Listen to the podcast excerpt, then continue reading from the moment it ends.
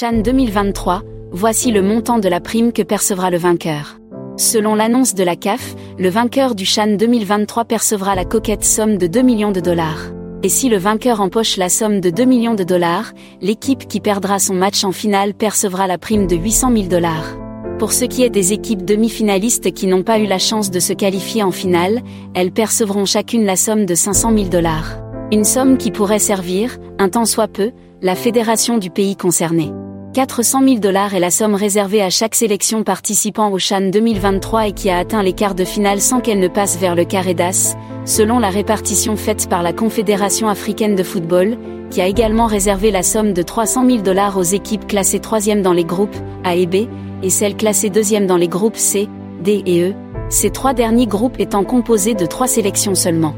Enfin, les équipes classées dernières de leurs groupes respectifs percevront la somme de 200 000 dollars.